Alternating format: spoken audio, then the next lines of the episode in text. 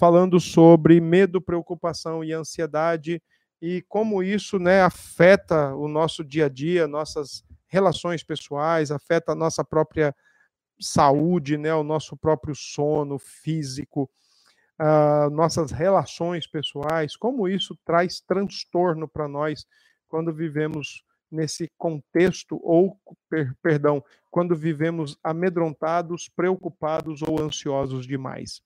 Hoje eu queria, hoje eu quero, né, na verdade, falar um pouquinho sobre essa dinâmica, né, do coração, da idolatria e por que que nós tememos tanto ou nos ficamos tão ansiosos e tão preocupados diante do, dos prováveis ou também dos não prováveis, né, diante de tudo aquilo que a gente nem sabe o que vai acontecer, a gente não tem a mínima noção, mas a gente vive como se estivéssemos diante de um exército contra nós, diante de leões ferozes contra nós, diante de um tanque de guerra vindo contra nós. Parece que nós estamos nesse cenário.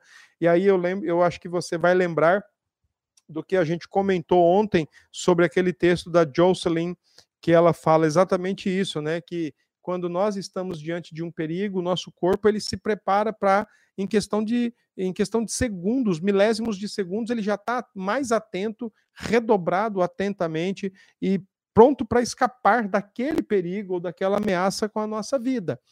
Mas e quando não existe de fato um perigo real e ao mesmo tempo o corpo com a sua dinâmica, né, de preparação, esse medo do perigo, da ameaça à vida, está acionado, está despertado, mas não tem perigo nenhum para a gente tentar fugir ou tentar correr, né?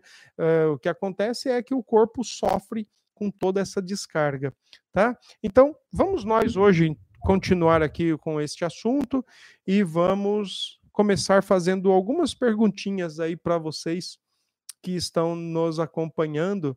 Pergunta essas que são importantes, né, para a gente de fato começar é, ter uma vida mais bíblica, um, uma prática mais bíblica, especialmente em relação à a, a, a, confiança em Deus, a valorizar as coisas do alto, a ver de fato aonde está o nosso coração, porque ali é sinal de onde está o nosso tesouro, a maneira como temos vivido e visto a vida e assim por diante, tá? Então, deixe-me colocar algumas questões. Primeira, pelo que você sonha acordado?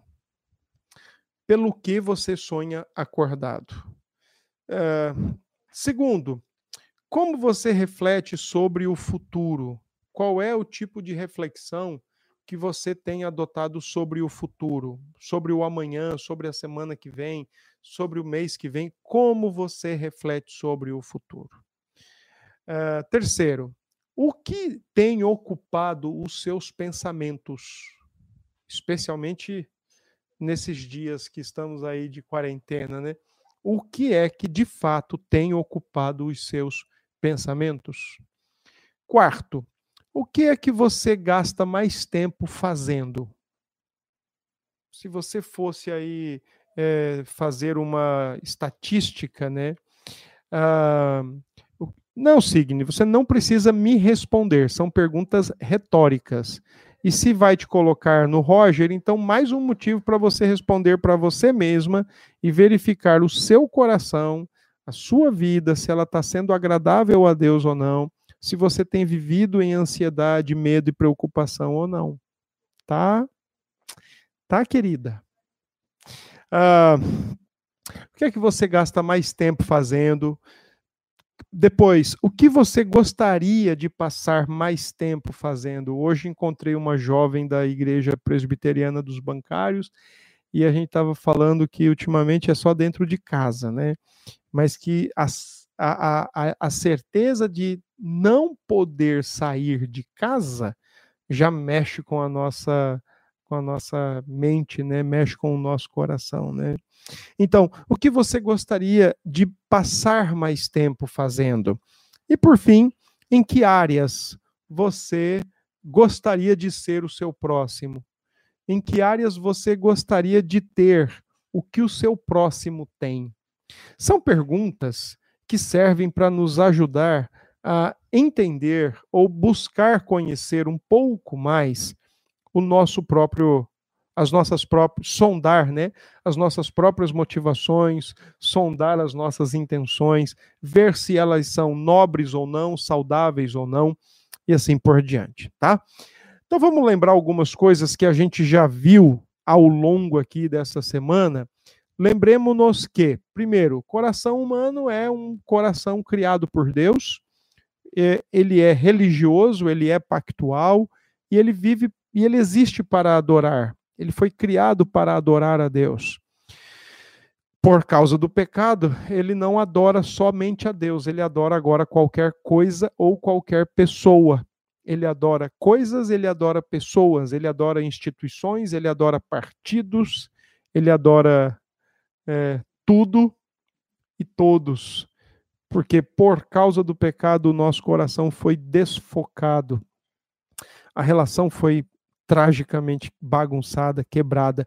Mas da mesma forma que o pecado desfocou o nosso coração, né, corrompeu o nosso coração, a ponto de Jeremias dizer que enganoso e corrupto, ou enganoso e desesperadamente corrupto é o nosso coração, uh, o pecado não retirou de nós essa essência religiosa ou essa essência adoradora, tá bom? Então, por isso, que após a queda, o homem adora qualquer coisa ou qualquer pessoa, menos o próprio Deus. E isto faz com que ele se torne um idólatra, porque o idólatra é aquele que adora qualquer coisa ou qualquer pessoa dentro da realidade criada, e ele faz isso dentro daquela diante daquela pessoa ou diante daquela coisa, ele faz a sua atitude, ele, ele, ele mantém uma relação de amor e de confiança, achando que algo ou alguém vai fazer para ele, vai ser para ele o que só Deus pode ser e fazer. Ele acha, ele começa a amar e a adorar e a acreditar com o seu coração que aquele objeto ou aquela pessoa vai resolver os seus conflitos, vai resolver de fato os seus grandes pesares e, especialmente, o seu grande problema diante de Deus, que é o pecado dele. Tá? Uh, imagens idolatra, idólatras são mais variadas possíveis, porque, na verdade, o mal em si não está no objeto ou está na pessoa o mal em si está no coração humano. É ele o idólatra, né? Os ídolos são sempre levantados no coração. É bem, é bem possível a gente dizer que os nossos ídolos são apenas a ponta do iceberg.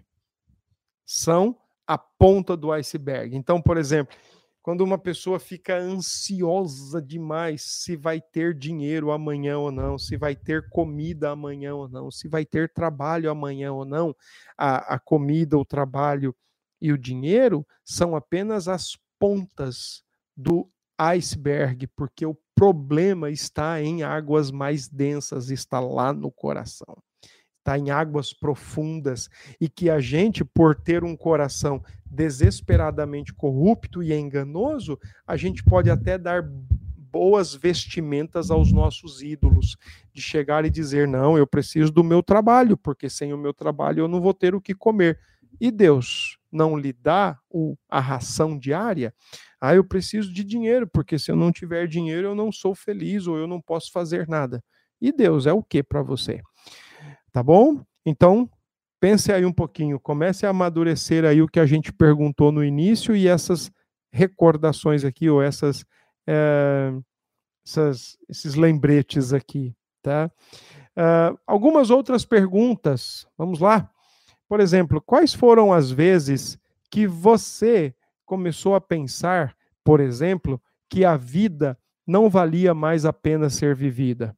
Você começou a pensar isso, por exemplo, quando terminou um relacionamento, quando morreu alguém da sua família, ah, morreu minha mãe, eu acho que eu também não posso mais continuar vivendo, eu não tenho como continuar vivendo.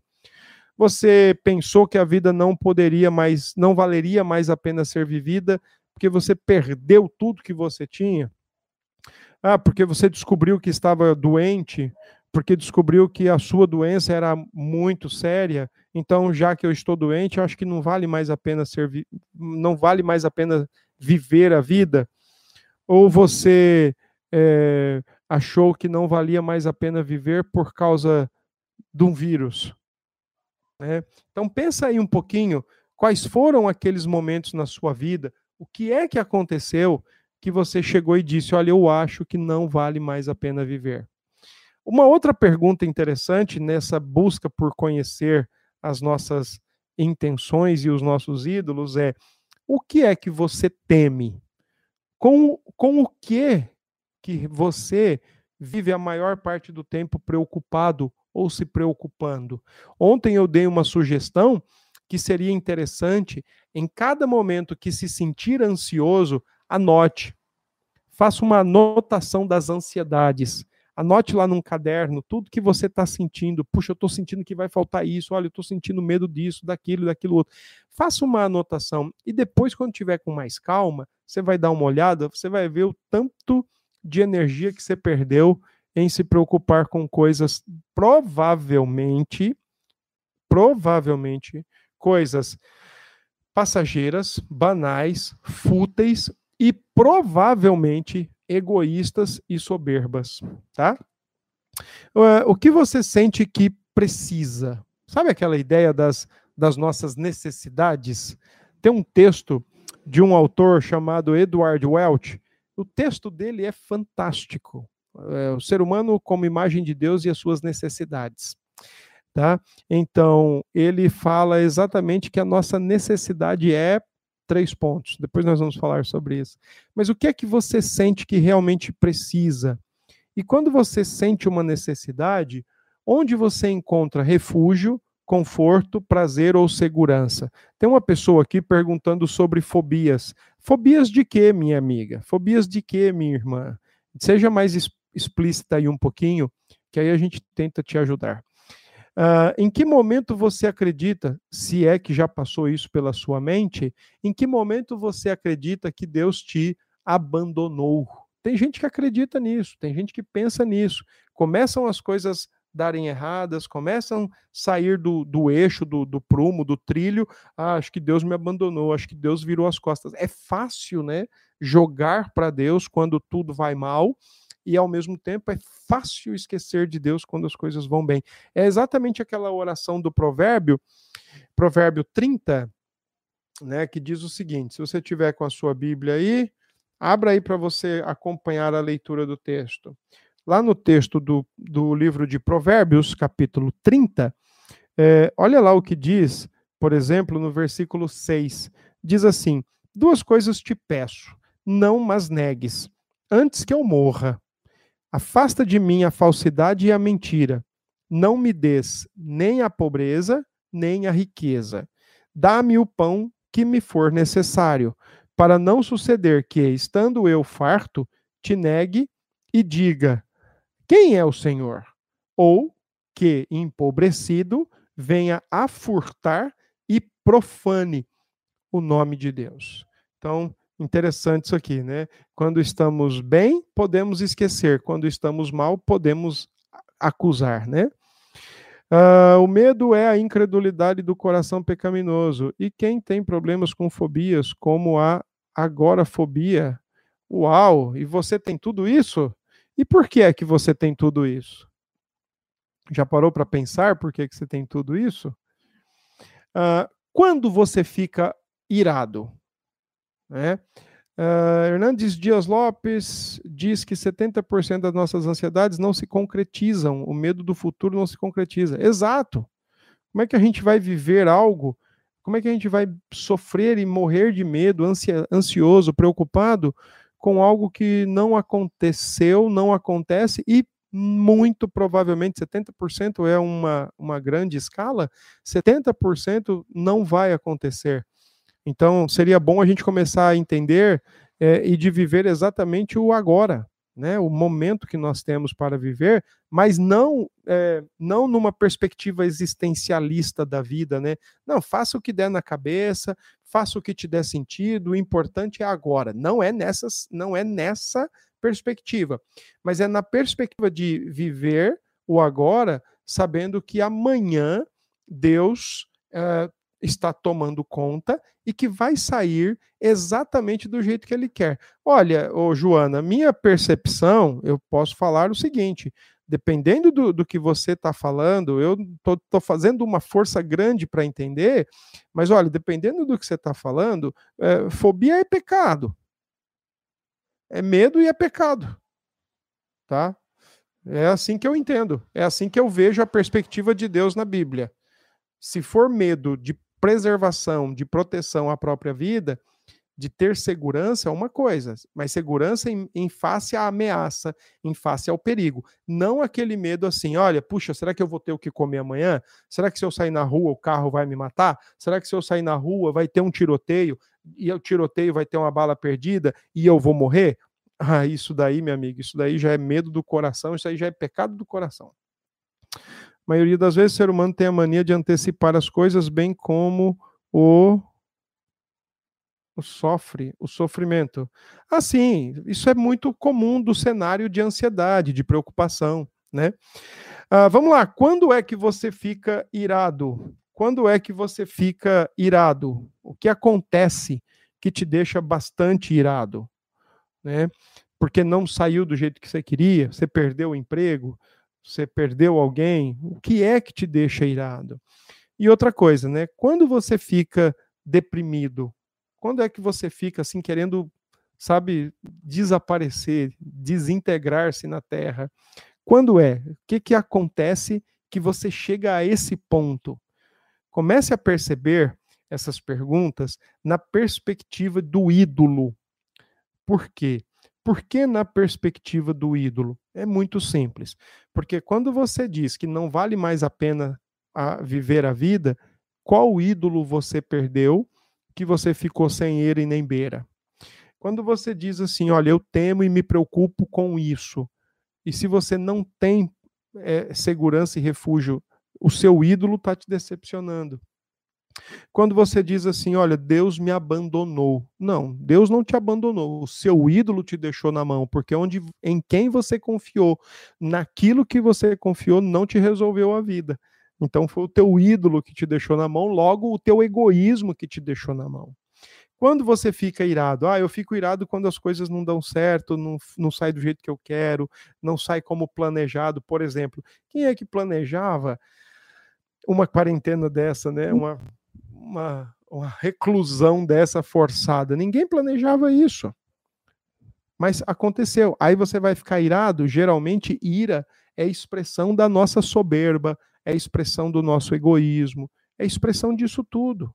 Ira não é do jeito porque não saiu como queríamos, porque eu não estou fazendo o que eu gostaria de fazer, eu não estou tendo a liberdade de sair, de andar do jeito que eu gostaria de fazer, tá certo? Sim, eu já ouvi falar, eu não assisti esse filme ainda não, viu, Mozane, mas eu já ouvi falar disso daí.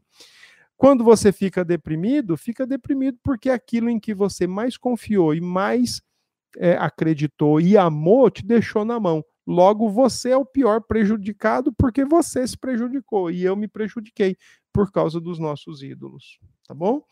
Bom, vamos lá.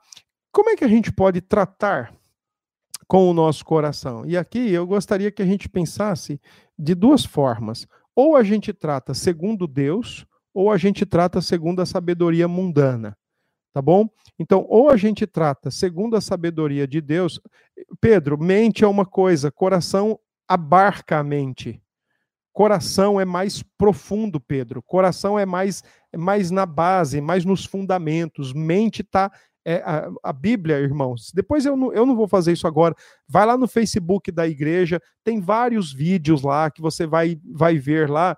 Eu trabalhei muito esse assunto na quarta-feira a capacidade de raciocínio, a capacidade de pensamentos, ela está diretamente conectada ao coração, tá? Uh, não faz nada sem o coração. O coração é a sede de tudo. Dá uma olhada lá. Eu, eu, você já até comentou isso aí numa outra live e eu estou lembrando disso. Então deixa eu pontuar isso aí com você particularmente. Mas dá uma olhada lá que você vai encontrar bo bom, bom material lá para buscar entender esse assunto aí, tá? Por exemplo, deixa eu, deixa eu lembrar aqui o texto. Uh, Deixa eu lembrar. Provérbios, capítulo 3. Uh, por exemplo, olha, se você ler Provérbios 3, capítulo 5, é, você, vamos lá para o versículo 1. Provérbios 3, capítulo 1. Isso, Jobenice.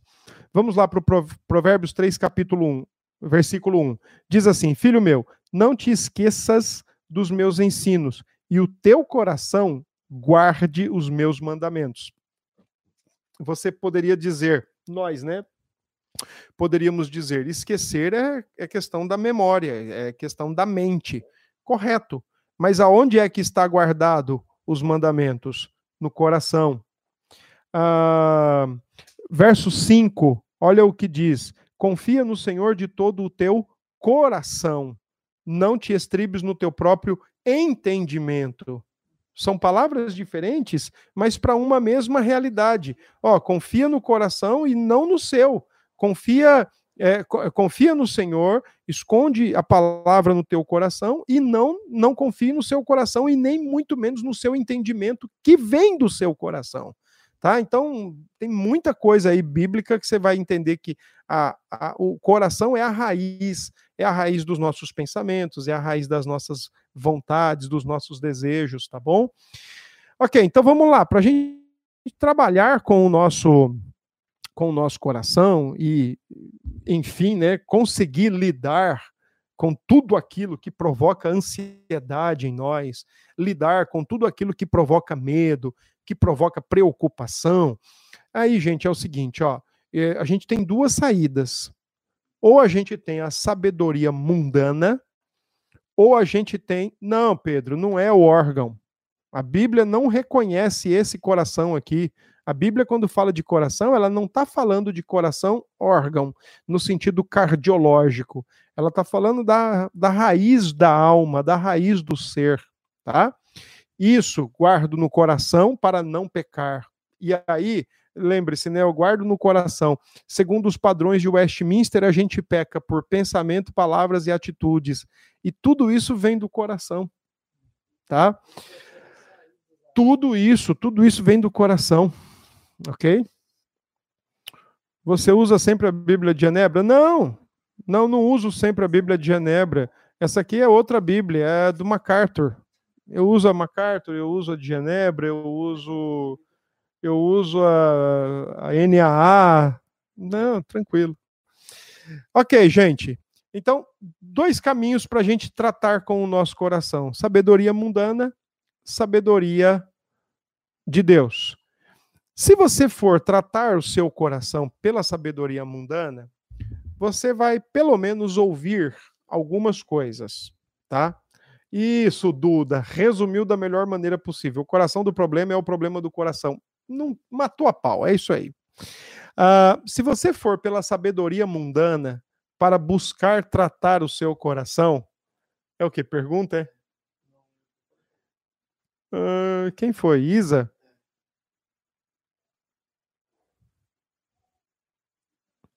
Olha, Isa levantou uma pergunta boa aqui, hein? Ainda bem que a gente tinha visto aqui o que. É, como é que é?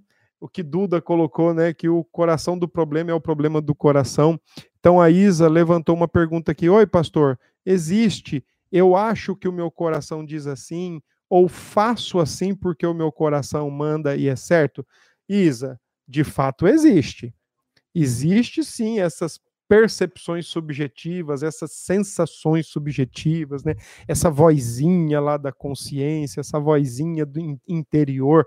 Agora, a gente precisa lembrar que o coração, como diz Jeremias, é um coração enganoso. Então, ele pode estar dizendo alguma coisa com uma com a aparência de boa intenção, com aparência de alguma coisa espiritual, edificante, é, que traz crescimento, mas no final a gente pode estar tá tapeando ou sendo tapeado. As motivações reais podem ser problemáticas. E aí você me pode perguntar: poxa, então é melhor não ouvir o coração? É, é melhor não ouvir o coração, é melhor ouvir a Bíblia.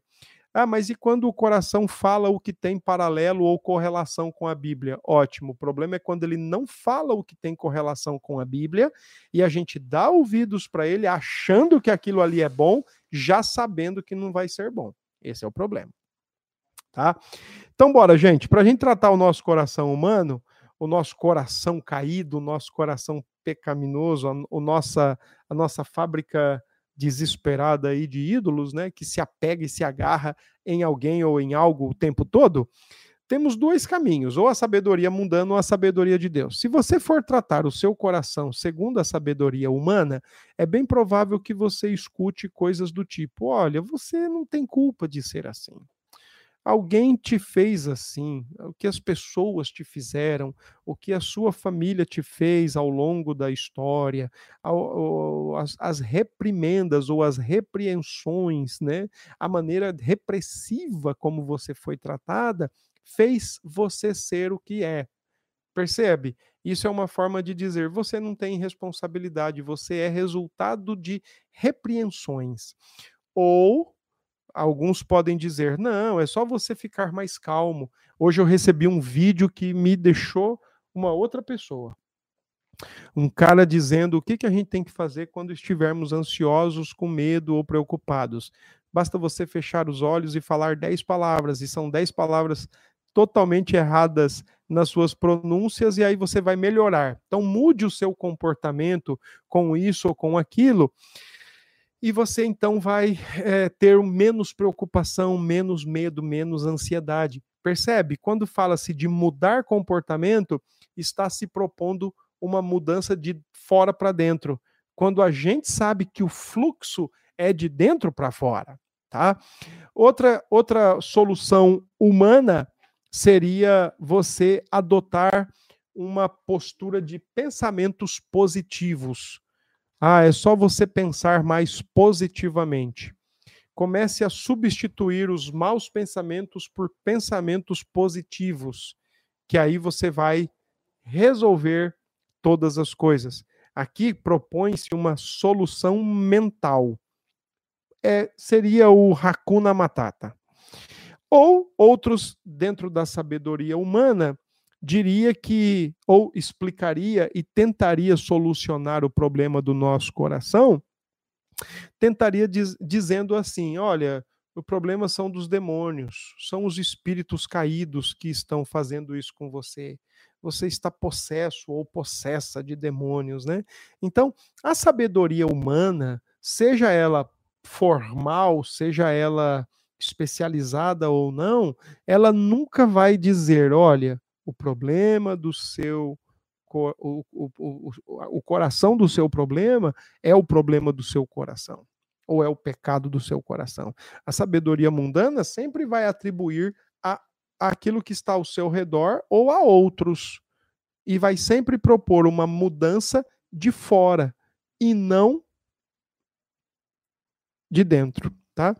Qual o texto bíblico que eu estou lendo? Estou lendo a revista, revista atualizada. Tá?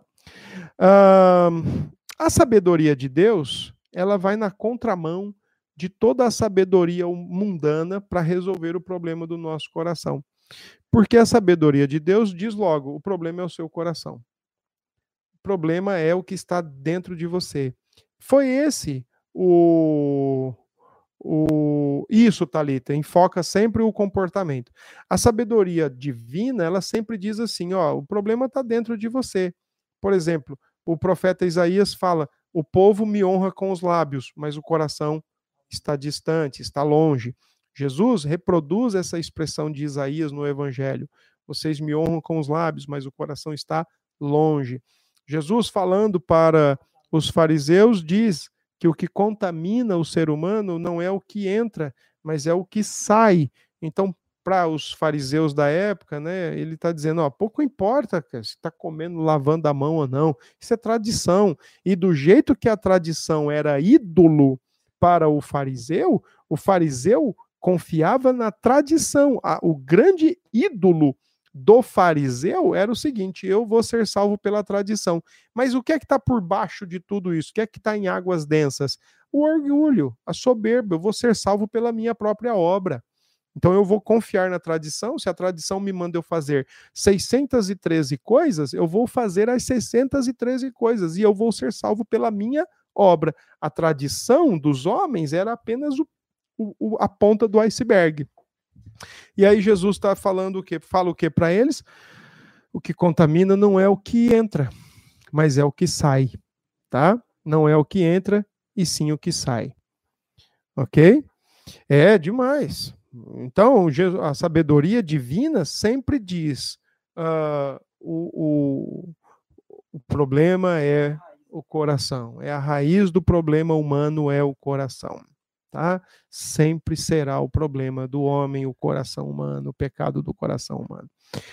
Ô, Joana, síndrome do pânico, transtorno de ansiedade é pecado? Bom, na minha percepção e conforme eu tenho estudado biblicamente a perspectiva de Deus, sim.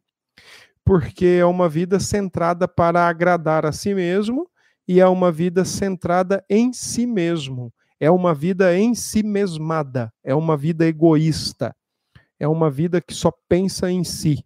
Então, na minha percepção, de acordo com as escrituras, sim. Tá bom? Vamos lá, gente. É, a idolatria é um perigo real para o cristão? Claro que é. Embora nós estejamos mais acostumados a pensar em idolatria só em termos de imagens, mas a idolatria para nós pode ser outra, como eu tenho dito pessoas ou coisas ou partidos ou instituições, né? E assim por diante. Vamos lá, qual é a perspectiva bíblica? Vamos lá então. Perspectiva bíblica para o coração idólatra. Ezequiel 14. Vamos dar uma olhadinha lá no que diz o texto. A gente já leu esse texto outro dia.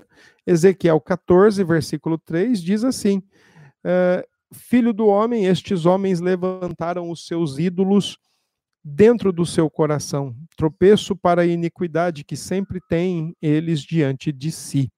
Acaso permitirei que eles me interroguem? Esses homens levantaram ídolos dentro do coração.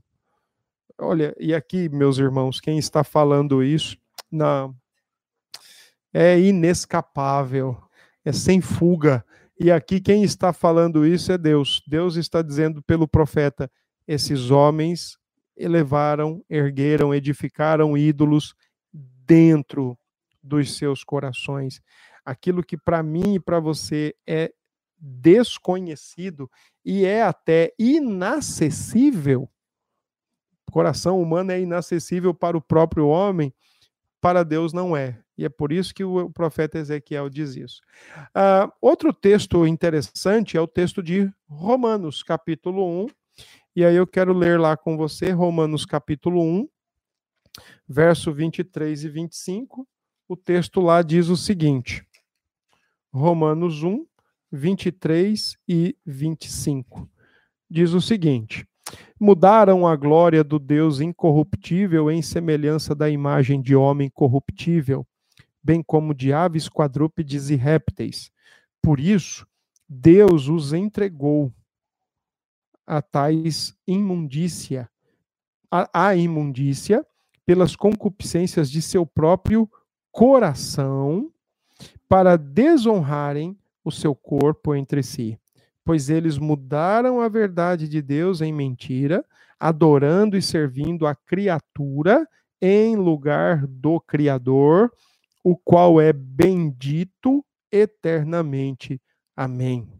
Olha, o contexto de Romanos 1 é importante porque dentro dos três primeiros capítulos de Romanos, até o capítulo 3, verso 23, o apóstolo Paulo está exatamente tratando da universalidade do pecado. O pecado é um fenômeno universal, ele está presente em toda a criação, em todo ser humano não há um só ser humano que escape de ter um coração pecaminoso. Nenhum. Nenhum. Desde o mais tenro ao mais idoso, como também aquele que está sendo concebido e gerado num ventre materno já é um pecadorzinho, já nasce com pecado. Não é à toa que em Romanos 3, do verso 9 em diante, o apóstolo Paulo diz que se conclui: temos nós qualquer vantagem? Não, de forma nenhuma. E aqui é pensando em judeus, né? Temos nós alguma vantagem? Nenhuma, pois já temos demonstrado que todos, tanto judeus como gregos, estão debaixo do pecado. E aí Paulo coleciona aqui, ele cita diversas expressões do Antigo Testamento e reúne todas elas para mostrar o seguinte: o que eu estou ensinando não é novo, já vem sendo ensinado ó, há muito e muito tempo. Tá bom? Olha o que diz aí o verso 10. Como está escrito: não há justo, nenhum sequer. Não há quem entenda, não há quem busque a Deus. Lógico, coração caído. Verso 12: todos se extraviaram, a uma se fizeram inúteis, não há quem faça o bem, não há nenhum sequer. A garganta deles é sepulcro aberto, com a língua urdem engano, veneno de víbora está nos seus lábios, a boca eles a têm cheia de maldição e de amargura, são os seus pés velozes para derramar sangue, nos seus caminhos há destruição e miséria. Desconheceram o caminho da paz, não há temor de Deus diante dos seus olhos. Interessante é que o texto aqui fala, por exemplo, ó, vamos lá. Versículo 13 fala de garganta, versículo 13 fala de lábios, versículo 14 fala de boca, versículo 15 fala de pés, tá? Veja, e versículo 18 fala de olhos. Sentidos e partes humanas que estão todos conectados ao coração. Se a garganta é como o sepulcro aberto, é por causa do coração. Se os lábios são como lábios de víboras ou boca de víbora, é por causa do coração que sai da boca, que sai do coração. Uh, se os pés são velozes em derramar sangue, é por causa do coração assassino, homicida. E se os, não há temor de Deus diante dos seus olhos, se eles não temem a Deus, é porque o coração é empedernido, o coração é endurecido, tá? Por isso transforma-se qualquer pessoa ou objeto da realidade em Deus. E outra coisa interessante, eu quero ler dois textos para vocês em 1 Coríntios capítulo 10, verso 14. Coríntios 10, verso 14, e depois eu quero ler primeiro primeira carta de João, capítulo 5, verso 21. São dois textos nos quais Coríntios, o apóstolo Paulo, e na primeira carta de João, o apóstolo João, se dirigem a crentes. A crentes, não está se dirigindo a não crentes. Católico, dizendo assim para um católico: oh, abandone os seus ídolos. Está se dirigindo a crentes. Então, olha aí o que diz 1 Coríntios 10, 14. Portanto, meus amados, fugi da idolatria. Paulo está dizendo isso para crentes. Crentes, fujam da idolatria. E em 1 João ele está dizendo, e João diz: Filhinhos, guardai-vos dos ídolos. Paulo escrevendo para crentes, João escrevendo para crentes, tá? Ambos os autores estão escrevendo para crentes. Porque a idolatria é um perigo real, é algo real, e que se o nosso coração não estiver de fato centrado em Deus, guardado em Deus, cheio da palavra, pensando em Deus, tendo bons pensamentos e deixando a nossa vida nas mãos de Deus para que Ele cuide agora e amanhã, nós vamos acabar caminhando para a idolatria. E no final, nossos ídolos vão nos decepcionar, vão nos pregar uma peça que talvez nós nunca nos recuperemos de tanto desânimo e de tanta tristeza que isso vai nos provocar. Tá bom? Vamos lá, alguém tem alguma pergunta aí, algum comentário para colocar? Epa. Se tiver, vamos aproveitar aí a, a, a paradinha aí para a gente perguntar alguma coisa. Sim? Não? Algum comentário? Será que tem aqui no, no YouTube? No YouTube, só a Isa colocou interrogação, mas eu falei para que o senhor já respondeu. Ah, sim.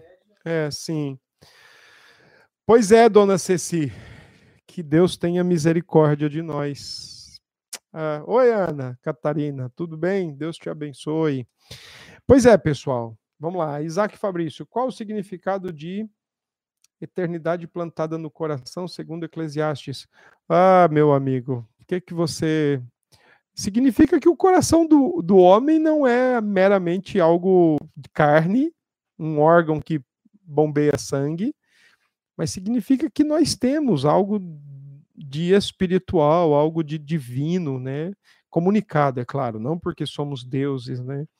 Mas porque Deus nos fez a sua imagem, porque Deus nos fez para si é, eu acho que a pergunta que você está fazendo ela tem muito a ver com a primeira pergunta do Catecismo de Westminster, quando diz para o que nós existimos, e nós existimos para louvar a Deus, para, para glorificar e, e se alegrar em Deus para todo sempre. Significa que nós não fomos feitos para morrer, significa que nós fomos feitos para viver, e biblicamente viver é uma vida com Deus, e não necessariamente uma vida sem Deus. Vida sem Deus é vegetar. Vida com Deus é vida no sentido pleno da palavra. Então eu penso que tem muitas coisas que essa frase cabe, tá? É, no sentido de eternidade.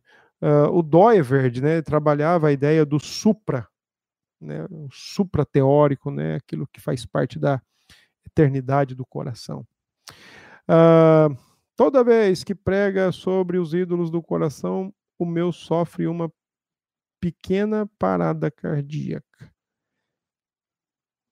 Isso é um mau sinal. Gente, como é que nós podemos ver a dinâmica da idolatria? A dinâmica da idolatria, ela está dividida em três momentos ou em três fases. Pergunta? Ih, tem uma pergunta aqui, peraí. Bora lá.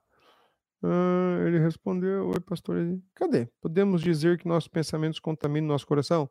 Não, Isa. Nós não podemos dizer que os nossos pensamentos contaminam os nossos corações. Nós podemos dizer que o nosso coração contamina os nossos pensamentos. Tudo sai de lá, tá?